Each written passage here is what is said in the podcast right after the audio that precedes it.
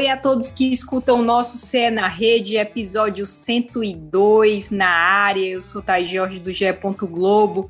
Estou aqui com Daniel Rocha, nosso comentarista da TV Verdes Mares, e também Juscelino Filho, que faz o Bom Dia Ceará, o GE. Globo. Queria dar as boas-vindas a vocês. Obrigada por estarem aqui. Tudo bom, Dani? Tudo bom, Thaís. Um grande abraço a todo mundo que tá ligadinho com a gente. Sempre um prazer estarmos aqui para falar do nosso futebol, Thaís. Beleza, tudo em paz com todo mundo. Olha, tô contente aí por umas coisas, tô triste por outras. Eu tô bem triste aí que a Olimpíada tá acabando. Ah, complicado. Eu acho que era para ter todo ano esse negócio. Mas, enfim, o, o não ajuda, né? É, e a partir de agora, Ju, eu já me prometi, viu, que vou acompanhar é, o ciclo dos atletas até Olimpíadas mesmo, porque a gente fica muito carente quando acaba, né? E precisa lembrar que esses esportes continuam né, que tem que tem competição e que a gente pode acompanhar nos canais, enfim, é, e na internet, acho que não, não, não acaba por aqui, né? É, enfim, mas vamos voltar aqui para o futebol cearense. O Fortaleza se classificou, é, chega nas quartas de final da Copa do Brasil. Duas vitórias sobre o CRB por 2 a 1 por 1 a 1 é, com gols de Wellington Paulista. Dani, para os cofres do Fortaleza, né, para a sequência do Fortaleza, o que significou essa vitória? A Copa do Brasil sempre, sempre é especial né, para quem participa, porque se ela já era bacana pela competição em si, ela tem se tornado cada vez mais valor que ela proporciona. Então, o Fortaleza já vem desde a primeira fase, coisa que não acontecia nos dois últimos anos, né?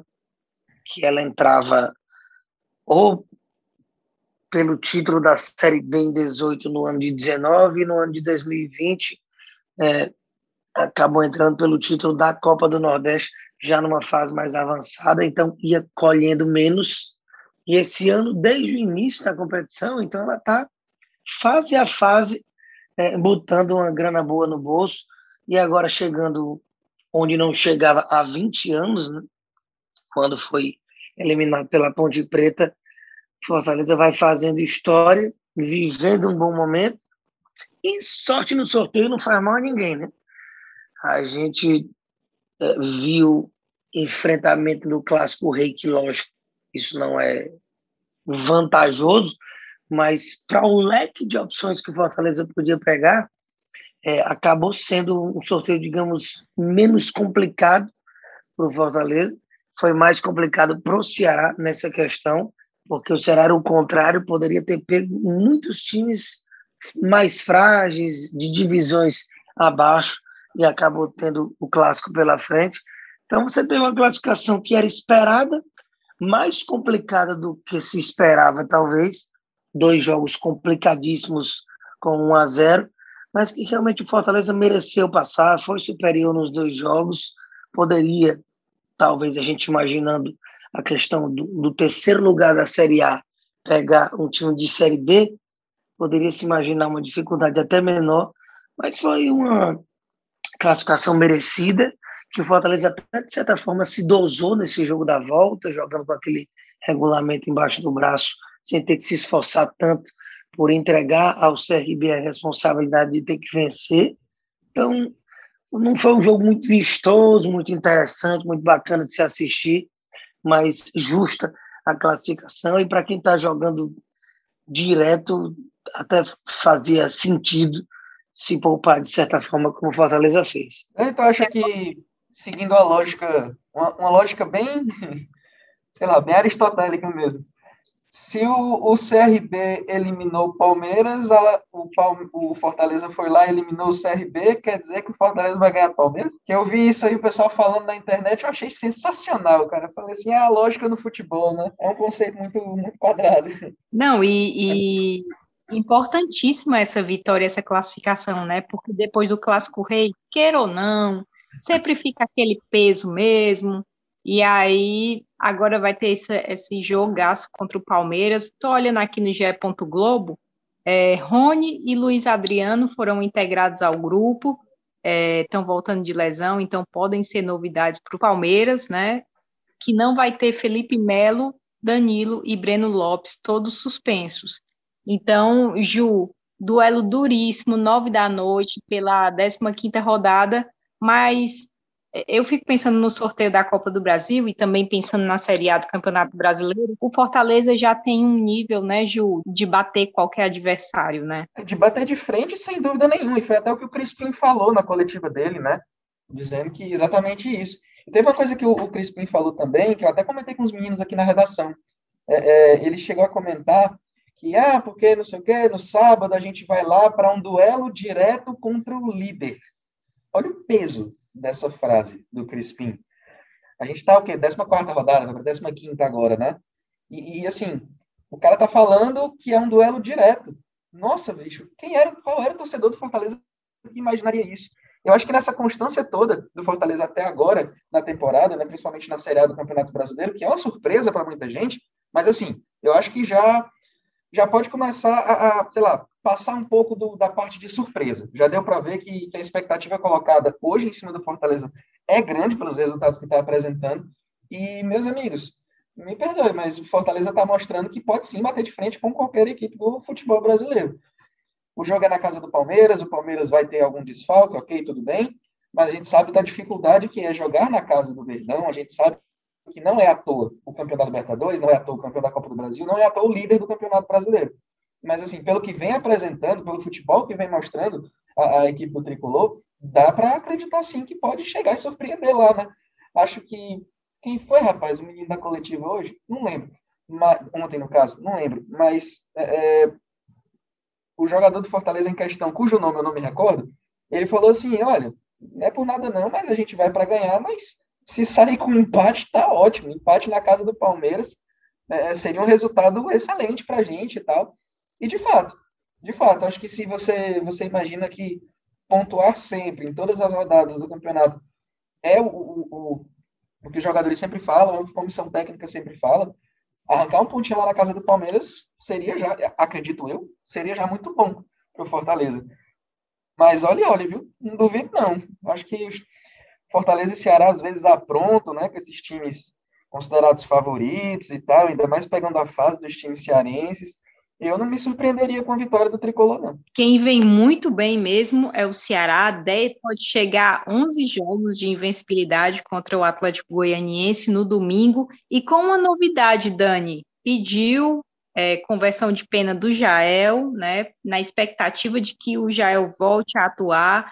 Ele que também é, cumpriu suspensão devido à briga na final do Nordestão. E aí, Dani, agrega muito, né? O Ceará que perdeu muitas peças de ataque e essa entrada do Jael acaba sendo muito importante para o Guto Ferreira, né? Agrega demais, Thaís, porque a gente discute quem é o titular do Ceará desde o começo da temporada. Se era o Viseu, que nem está mais no elenco, se era o próprio Jael ou o Clebão, que é quem está à disposição. E nunca se teve uma unanimidade. Justamente porque, aliás, não vou nem dizer justamente, mas muito porque você não tem um cara que se sobressai e diz assim, cara, essa vaga é minha. Então, isso gera um, um, uma vaga ali em aberto de que o Ceará tenta achar um protagonista nessa posição desde que o Arthur Cabral saiu em 2018. Então, a gente já fala aí de três anos, uma tentativa de encontrar esse cara que bote a bola embaixo do braço, resolva o problema e diga: olha, nesse setor aqui mais próximo do gol, eu sou o titular. Então, Clebão dificilmente vai ser esse cara. Unânime, eu diria que nunca, porque Clebão é isso aí: é a dedicação, é a entrega, é a importância tática para a forma com que o Ceará joga com o Guto Ferreira mas que dificilmente vai ser um, um cara que vai estar nas graças da torcida o tempo inteiro. A torcida já quis a cabeça do Clebão, ah, não tem como apostar nesse jogador. Aí agora, no último jogo, no Clássico, ele entrou muito bem, já no intervalo do jogo, então já volta-se a falar bem do Clebão. Mas você ter um Jael à disposição é sempre muito interessante. A questão é que o Jael não consegue ter sequência. Sempre que a gente começava a especular se é Jael, se é fulano, se é ciclano, vinha lesão, vinha um motivo ou outro que determinado jogador não podia sequer entrar em campo. E é o caso do Jael, quando não estava machucado, agora cumprindo essa punição. Agora, com relação a o retorno do jogador, é porque o Jael ele tem uma suspensão pelo terceiro cartão amarelo, né? que ele já tinha que cumprir, mesmo que não tivesse pego essa suspensão é, pela confusão na final da Copa do Nordeste. Então, assim que ele for é, é, regularizado, ele tem um jogo para se cumprir, já que estava pendurado com relação a isso. Então, fica no aguardo da, da legalização dele para estar em campo, assim como foi com Gabriel Dias e o Mendonça, para ele cumprir esse jogo e ficar à disposição já para ajudar o Guto Ferreira, que sem dúvida nenhuma seria muito interessante. E outro detalhe, né, essa possível volta do Luiz Otávio também, já que o Gabriel Lacerda está suspenso, Ju, uma referência ali na defesa, né, uma dupla muito segura para o Ceará para esse jogo, né, da, da 15ª rodada. É, eu acho que o, o, torcedor conhece muito bem, né, já, já viu o que, é que Luiz Otávio e Messias são capazes de fazer. E, enfim, o, o próprio Messias rasgou seda, rasgou seda muita pro, pro Luiz Otávio, né, falou até que não, ele tá voltando, então se ele voltar, a braçadeira de capitão é dele, porque ele é o cara mesmo e acabou-se. É, eu lembro quando a gente falava né, de Luiz Otávio como um dos melhores zagueiros do Nordeste. E, e enfim, o torcedor conhece bem demais. Agora, eu acho legal a gente falar, é, é, além da volta do Luiz Otávio, como cumpriu bem o papel Gabriel Lacerda, né? E como tem cumprido bem os seus papéis os jogadores que o torcedor olhava e falava assim, não, esse aí vai demorar muito para ser titular. E aí, de repente, o Gabriel Lacerda ganha chance, e aí, de repente, o Buiu ganha chance, e aí, de repente, o Kelvin ganha chance. Eu acho muito bacana a gente observar e, e enaltecer esse desempenho dos jogadores é, é, de categoria de base e tudo mais, e o trabalho do Guto com eles. Né? A gente fala muito que o Guto Ferreira tem um elenco na mão, que consegue uh, arrancar o máximo de jogadores que, por exemplo, a gente falou muito do Lima no fim da temporada passada, no início dessa e tal, mas eu acho massa a gente pontuar essa questão dos jogadores mais novinhos, que quando ganharam espaço conseguiram né, é, é, é, sedimentar o seu espaço no time titular. E sobre o Luiz Otávio, não tem o que falar, não. O bicho joga muita bola, passou um tempo fora, afastado e tal, mas sabe muito bem o que fazer ali na defesa. E ainda mais com a abraçadeira de capitão do lado do Messias, que é outro baita jogador. Agora a gente vai sair um pouquinho do dentro do campo para pensar um pouquinho nessa questão de volta do público, possível voltar do público, né? Nesta quinta-feira, a gente está gravando sexta-feira, são 8h24 da manhã, e ontem a gente publicou que o protocolo de possível voltar ao público já está feito, foi feito em conjunto por Ceará, Federação e Fortaleza, buscando 40% de público no Castelão, ou seja, 24 mil pessoas. O governo do estado ainda vai avaliar, né? O documento foi entregue ao governador Camilo Santana, não há uma previsão de resposta, até porque o nosso estado identificou alguns casos de variante Delta do coronavírus. E aí tem alguns detalhes, tá? Todos deverão estar vacinados com a imunização completa, ou seja, duas doses da vacina ou a dose única, no caso da Janssen além da comprovação do teste negativo, PCR, até 48 horas antes do jogo. Haveria uma liberação de vários setores, né, para evitar essa aglomeração, e também os torcedores teriam que retirar o ingresso um dia antes, também para evitar aglomeração. Isso foi feito de acordo com a FIFA e com a Comembol, é, levando em conta outros jogos que já tiveram presença de público. Enfim, foi uma, uma notícia que a gente já estava esperando, a gente sabia que esse protocolo estava sendo feito, mas já foi entregue ao governo do estado e essa é a novidade. A minha questão é, é você, Dani, você, Ju, o que é que vocês acharam? Eu achei muito ousado, né? Logo 24 mil pessoas, a gente não sabe como é que vai ser essa liberação, mas na opinião de vocês, assim, como é que vocês avaliam esse protocolo no caso? É sempre muito complicado a gente avaliar essa questão de torcida no estádio, porque vira e mexe isso já foi pauta, né? Tudo bem que passou até um bom tempo, como se já tivesse se conformado e dito assim, é, não, não vamos forçar a barra, vamos esperar isso tudo passar mesmo para ver, para voltar a falar desse assunto. E aí tudo é muito também uma, uma onda de fatores, não? um efeito dominó que vai um puxando o outro, acontece aqui, acontece ali. O Flamengo já colocou público numa Libertadores, no jogo da volta contra o Defensa e Justiça na fase passada da Liberta, lá em Brasília, né? Aí também varia de estado para estado. o que é, sempre vai gerar uma discussão, porque ou você tem para todo mundo, ou você não tem, porque aí gera uma questão até de desequilíbrio é, do, do campeonato que está em disputa, que no caso é o Campeonato Brasileiro, a gente falando assim do, do geral.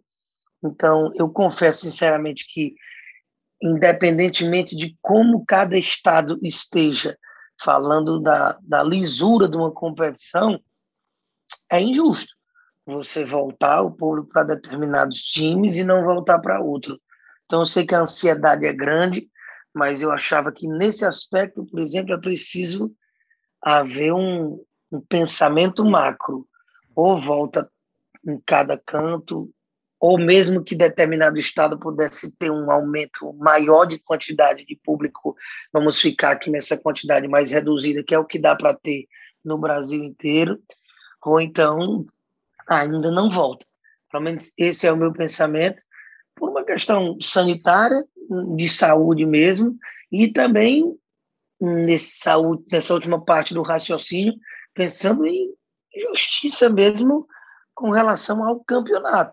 É, é complicado você poder ter torcida em determinado canto e em outro não poder, e aí você ter times tendo esse incentivo enorme que é o público e outros não tendo. Então, tudo precisa ser feito com muita calma, muito estudo, e gradativamente a gente sabe que vai voltar, vai ficar voltando, a gente vai se acostumando, vendo o que deu certo, o que não deu, e sempre em constante adaptação para essa nova realidade. Eu gosto desse ponto de vista do Daniel, inclusive não tinha nem parado para pensar nisso, em relação a, a, essa falta de equidade, falta de igualdade que teria né, com a volta de alguns e outros não. De fato, é, é, é bem importante esse levantamento do Daniel. E acho que se você olha o Campeonato Brasileiro da Série A, você vê que a, a desigualdade começa no orçamento, né? Começa no planejamento para a temporada. Já você tem times milionários e tem times com bem menos dinheiro, né?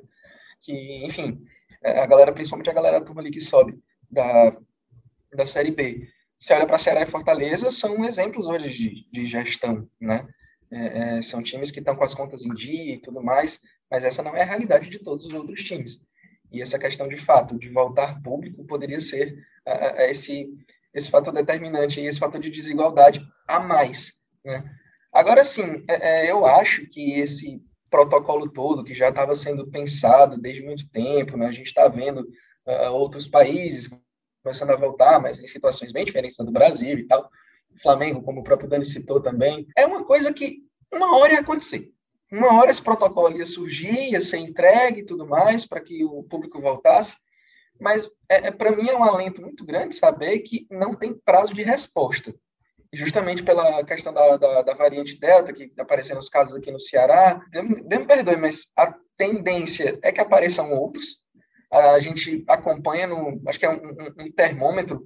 A gente sempre fala, né, que o, o, desde o início da pandemia, que o, a situação dos times de futebol é, é, dos casos de Covid nos times de futebol era um, um, retrato dos casos de Covid no determinado estado que ele se encontra.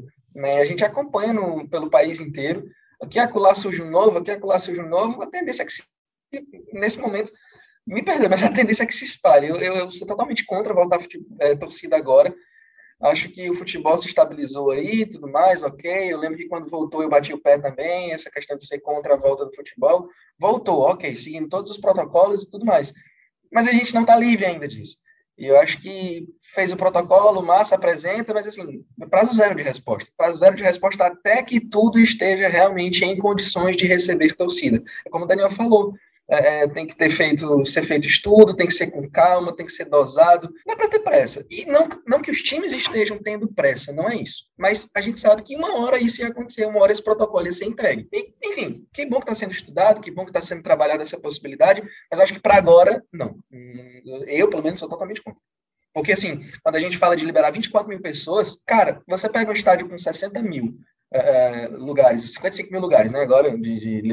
Você coloca 24. Eu, eu, não consigo imaginar que todo mundo vai esticar o braço, assim, cada braço esticado para um lado e, e, vai ficar nessa distância, assim. Eu não consigo imaginar isso. Ah, mas Juscelino, teria uns testes PCR com 48 horas antes, né? Todo mundo teria que ter pelo menos a primeira dose da vacina e tudo mais. A gente conhece o torcedor brasileiro. Não vai seguir protocolo, não vai. Não vai cumprir distanciamento, setores do estádio separados, não vai. E é justamente por já pré-conhecer, né, que eu acho que seria uma hora bem errada voltar agora. Eu acho que o grande, a grande questão, Juscelino, e não é só no futebol, é em todos os aspectos, é a questão do, da educação do brasileiro, né, a questão da cultura do brasileiro, e isso vai ter que mudar. É, eu gosto, por exemplo, muito de show, vocês sabem, amo música, por exemplo. Ora. Pois é, e aí eu fico pensando, justamente nesses protocolos, por exemplo, quando você for a um show, como é que vai ser? Isso vai ser cumprido? Todo mundo vai fazer o PCR? todo mundo vai estar realmente vacinado, vai ter o jeitinho, entende? Então, é, ou, ou, a cultura e a educação do brasileiro muda de alguma forma, ou a gente vai, vai passar muito mais tempo para abrir estádio, para abrir teatro, para liberar show, enfim, é, é, é realmente um, um, caso que você vê, pelo menos nos jogos da Eurocopa mesmo, né? Os estádios, assim. É, pouquíssima gente até sem máscara, né? Pouquíssima gente mesmo que a gente via, eles já estavam, eu acho que já vacinados, mas ainda tinha essa questão da máscara. O jogo do Flamengo em Brasília, muitos flagras do lado de fora do estádio, né, de pessoas confraternizando mesmo, até sem máscara. Então é muito difícil esse controle. Vamos esperar, a gente vai estar acompanhando tudo, no GE. Globo, com o governo do estado, é, comitê de enfrentamento à pandemia, enfim, assim que a gente tiver novidade, vamos passar no nosso GE. Globo. E aí, gente, esse episódio é mais curtinho porque a gente gravou o episódio 101, um episódio extra de Clássico Rei, então se o pessoal não tiver escutado, por favor, escutem, porque tá muito legal. Lembrando que o Ferroviário joga ainda nesta sexta-feira, vamos acompanhar também jogos no sábado, no domingo e na segunda-feira, porque na segunda-feira o Calcaia vai enfrentar o ABC, então a gente também vai estar nessa cobertura. Tudo, todos os TRs a gente vai fazer em ge.globo barra Eu só queria agradecer muito, Jus, Dani, muito obrigada por vocês estarem aqui. Dani, eu fiquei, eu, eu sempre fico mandando mensagem pro pobre logo cedo para ver se ele acordou, Aí eu fico, ai meu Deus do céu, morrendo de vergonha, mas Dani, muito obrigada por ter acordado bem cedinho. Ô, oh, rapaz, é mesmo que madrugada pra mim, viu? Mas é sempre um prazer. Tamo junto. Eu sei que o Juscelino pode até pegar então. como ofensa isso. Pois é, porque, porque, o rapaz não dorme, né? Ele, infelizmente, ou ele tira direto, ou, ou ele tem que dormir antes do Jornal Nacional. Mas é, culturalmente, é tipo culturalmente eu realmente eu costumo acordar mais tarde, mas é sempre um prazer, com muito, muita alegria que abro essas exceções quando tem que gravar. Tamo junto. Eu tô imaginando, Daniel, termina a gravação do podcast, ele pega, vira pro lado da cama e dorme de novo. Vai, ser, vai, ser, de, vai ser desse jeitinho aí. Pronto, é isso. Tá liberado, tá liberado. Valeu, pessoal. Sempre um prazer participar com todo mundo. Um cheiro. E muito obrigada, Bruno Palamin, pela edição de áudio. Esse podcast teve a coordenação do Rafael Barros e a gerência do André Amaral. Muito obrigada e até a próxima.